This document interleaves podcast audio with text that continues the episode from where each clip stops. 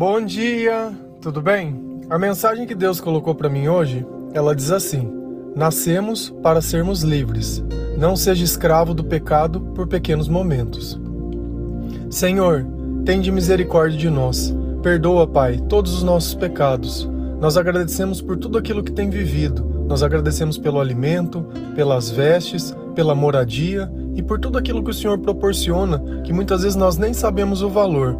Nós te louvamos, nós te bendizemos, nós te amamos. Envia, Pai, seu Espírito Santo, dai-nos sabedoria. Fica junto de nós nesse instante, Pai. Abre o nosso coração, dá entendimento e façamos que possamos entender a sua, a sua mensagem. Se a gente notar nessa vida, o que, que pode nos escravizar? Nós somos escravos daquilo que pensamos. Tudo que nós pensamos, nós sentimos. Tudo aquilo que nós não conseguimos aceitar, nós acabamos pensando mais que o necessário. E eu volto num pensamento e sinto que aquele pensamento representa para mim. E eu volto de novo e questiono, e eu volto e questiono, e eu volto e questiono. O problema é que quando algo não pode ser mudado, ele acaba gerando sofrimento quando eu não aceito. O segredo de todas as coisas é a aceitação. Quando eu confesso para Deus qualquer coisa, eu estou aceitando aquilo na minha vida. Principalmente a dificuldade que a gente tem de aceitar o mal que nós fazemos. Uma confissão que é é confessar o mal que fez, confessar a razão. Muitas vezes a gente quer justificar com uma mentira aceitável uma coisa que por trás seria uma verdade absurda. Então eu invento uma mentirinha qualquer para não dizer o que realmente está dentro do meu coração. Mas é impossível a gente se libertar do pecado se a gente continuar mentindo.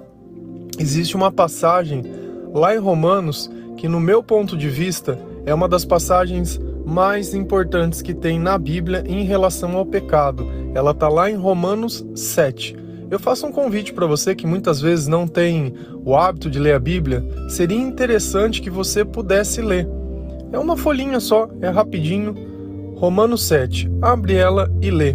Você vai notar que muitas vezes dentro do nosso pensamento existe uma vontade de fazer o bem, mas quando a gente vai tentar fazer esse bem na prática, não é bem o que acontece. E lá tem a explicação para isso. E o que seria a explicação? O pecado. O pecado é aquilo que a gente muitas vezes não entende, mas o que é pecado? Pecado é tudo aquilo que você faz e pode dominar a sua vida. Quer um exemplo disso? Vamos imaginar assim: você pode fumar um cigarro? Posso. Não existe nada que te impeça de fumar. Se você quiser pegar um cigarro e fumar, você pode fumar. A questão é: isso vai te fazer bem? Por um dado momento, aquele sentimento que de repente a pessoa que fuma ela sente mais calma, ela, sei lá, ela vai ter a razão dela, né? Muitas vezes você vê uma pessoa sozinha, você fala, você tá sozinho aí? Não, tô fumando um cigarro, tipo, como assim? É... E é justamente isso. Talvez para ela o cheiro daquilo não incomode, porque dentro daquele momento, dentro daqueles pensamentos que ela tem, de repente aqueles 5 minutos, não sei quanto tempo demora, 10 minutos, é, que ela se distrai do problema seja uma recompensa para ela. Por quê? Porque muitas vezes ela não quer passar sobre determinados pensamentos. Geralmente a falta de perdão, ela acaba criando novos hábitos e novos vícios, porque a falta de perdão faz que a gente fique pensando repetidamente em alguma coisa, tentando resolver o que não se pode, questionando o que já aconteceu. E isso, de alguma forma, ele acaba nos escravizando porque você não consegue nem prestar atenção em novas coisas e nem prestar atenção nas velhas coisas. Você fica preso em um dado momento questionando, muitas vezes sentindo dó de si mesmo, muitas vezes querendo reclamar com Deus, muitas vezes desabafando com outras pessoas. Só que nada disso resolve o real problema. O real problema só resolve sendo aceito. Lá em Romanos 7, quando a gente começa no, no comecinho dele, falar, ele diz assim que como que a gente descobre o que é pecado? Através da palavra de Deus. Então, a partir do momento que a palavra de Deus disse não cobice, nós começamos a entender que a cobiça não era boa, mas consequentemente nós queremos cobiçar as coisas.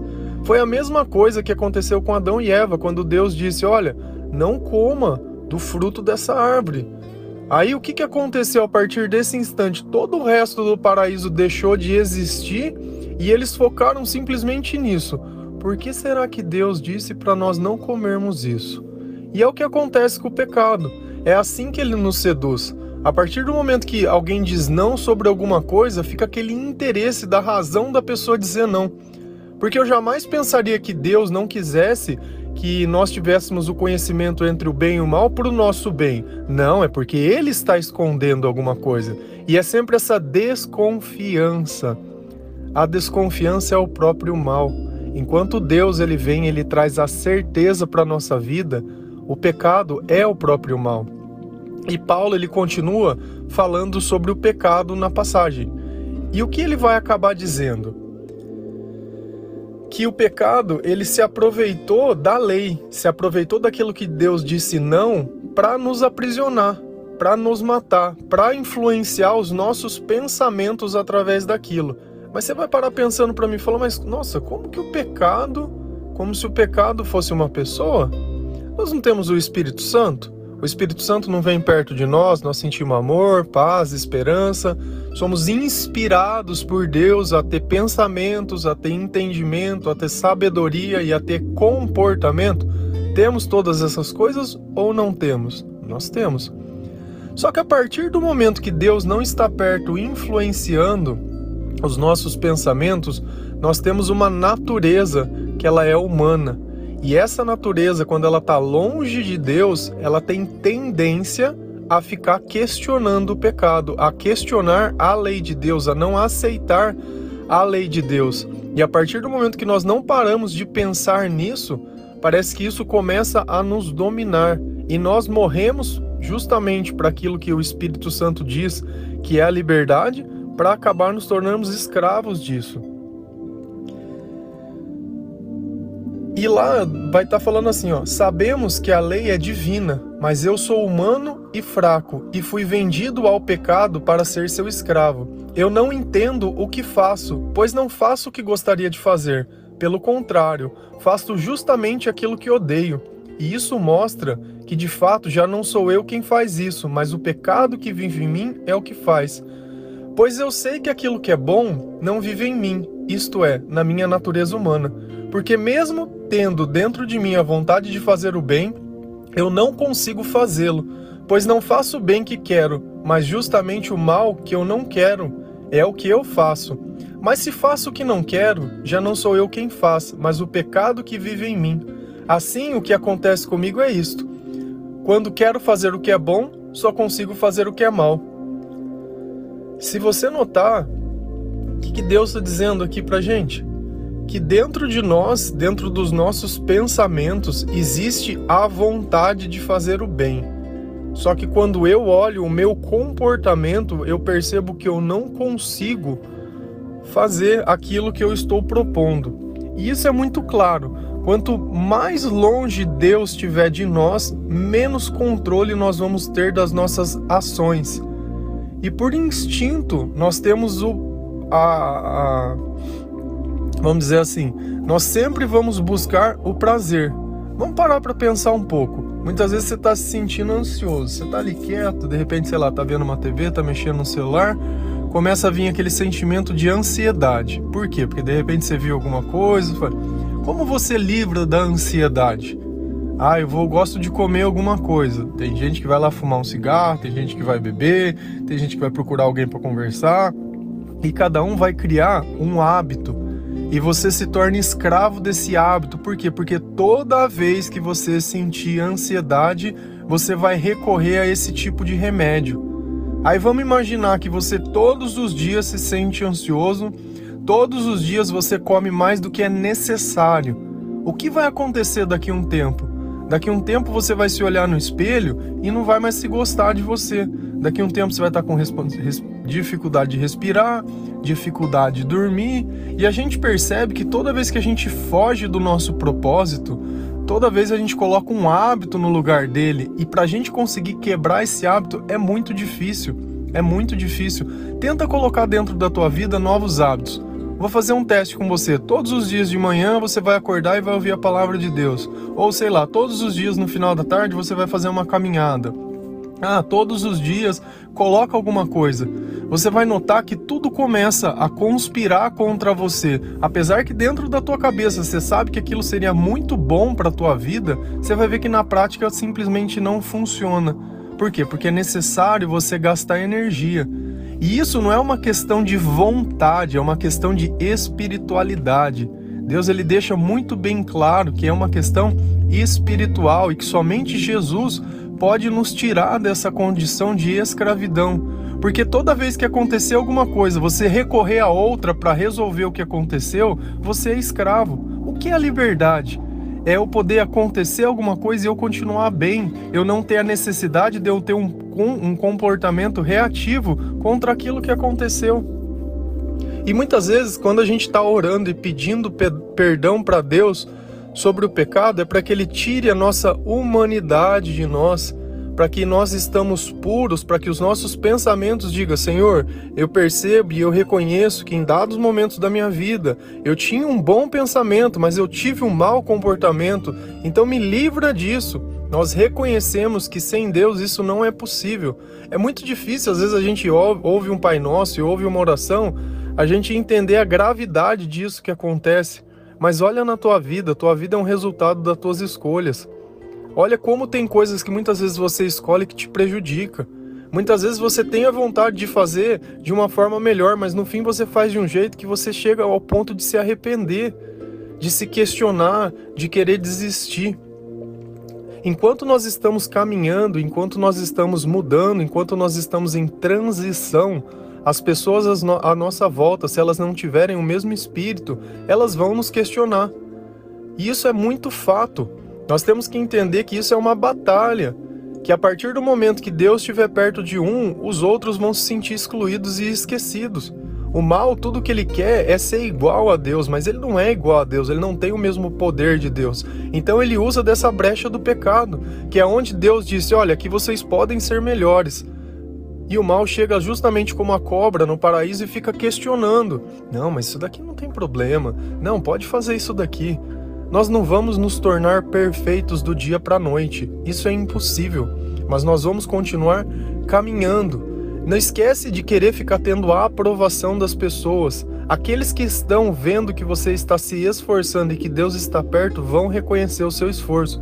Aqueles que não estiverem perto de Deus vai ver você tentando caminhar e vão começar a criticar justamente porque você está fazendo algo que eles não co conseguem. E por que, que você está conseguindo agora? Porque Deus está perto. Por que, que você falhou todas as vezes da sua vida? Porque Deus estava longe.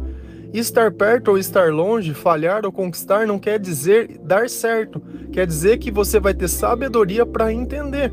Assim como nós sabemos aceitar o sim de Deus, nós temos que aceitar também o não de Deus.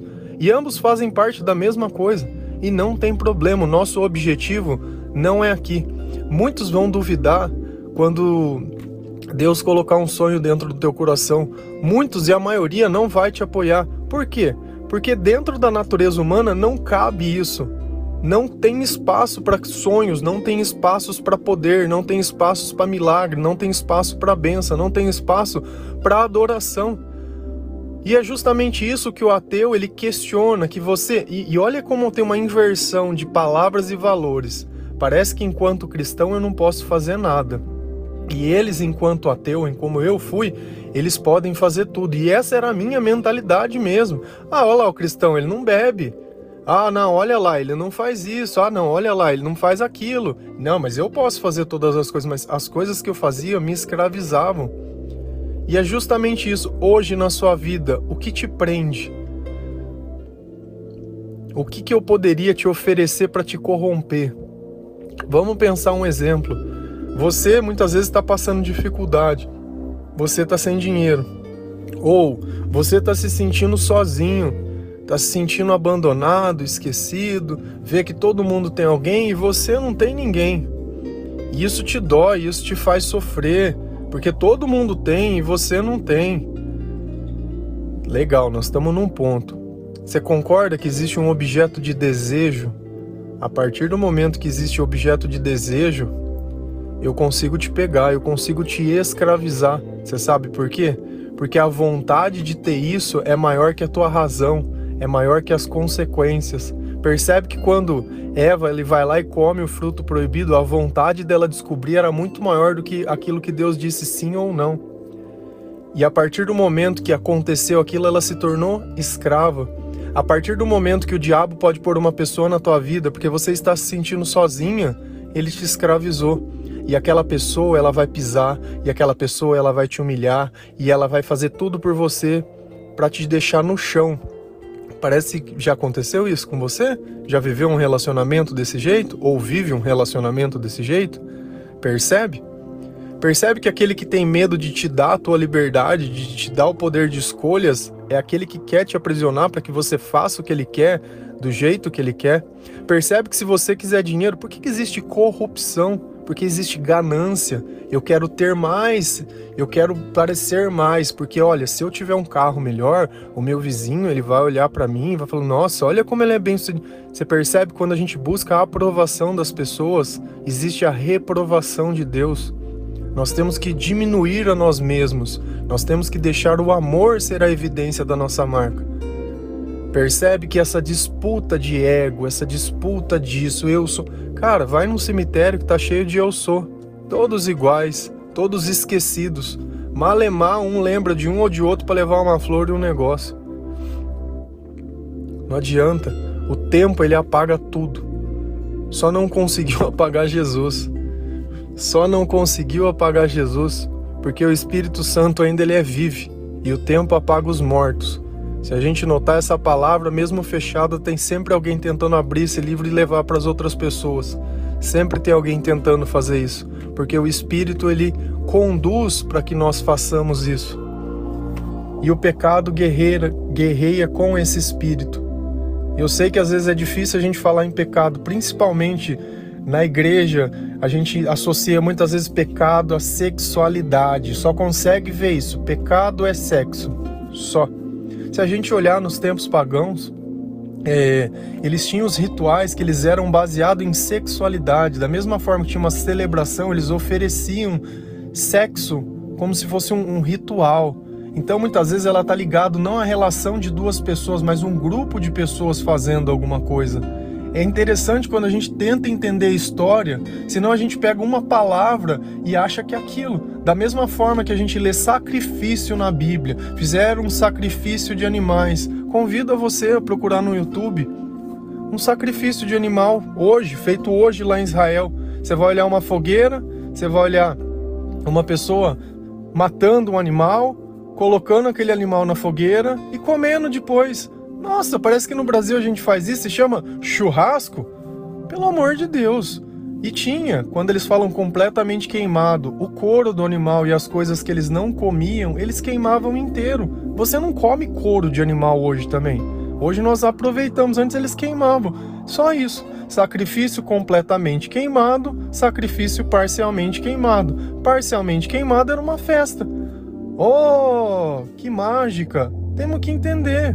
Senão fica aquilo, nossa, mas eles mataram 60 ovelhas, que maldade, e comeram. Da mesma forma que para eles se alimentarem tem que comer. Você acha que você se alimenta com coisa que é tudo assim? É, nós não temos nem capacidade de saber de onde veio quer defender uma coisa que nem sabe. Sabe? Deixa Deus ser a defesa de todas as coisas. Se você tiver com Deus, você não precisa de um juiz. A tua própria consciência vai acusar ou vai dizer ou vai falar. Se a tua consciência não te acusa, é perfeito, principalmente se você estiver com Deus, porque ele diz que o mandamento ele está escrito dentro do nosso coração hoje em dia, não mais como antigamente em tábuas de pedra. Romanos 7. Por favor, pega uma Bíblia. Se você for pesquisar no Google, Romanos 7 NTLH. Do, do versículo 7 em diante, pode ler inteiro. Vai fazer muito bem para você entender o poder que o pecado tem. E não é à toa que todos os dias nós precisamos da misericórdia de Deus para que nessa vida nós possamos viver a nossa vida de forma digna, ter um louvor agradável e viver em comunhão com Deus, tentando alcançar a salvação em Jesus Cristo. Esse é o nosso objetivo. O resto é passageiro, o resto é transitório, o resto é o resto. Amém? Um bom dia, que Deus abençoe cada um de você, que Ele toque o seu coração, que Ele te dê entendimento e que essas palavras elas tragam reflexão e que você possa entender muitas coisas da sua vida, deixe de questionar, deixe de sentir, deixe de sofrer e use a ferramenta do perdão para se libertar disso tudo. Amém?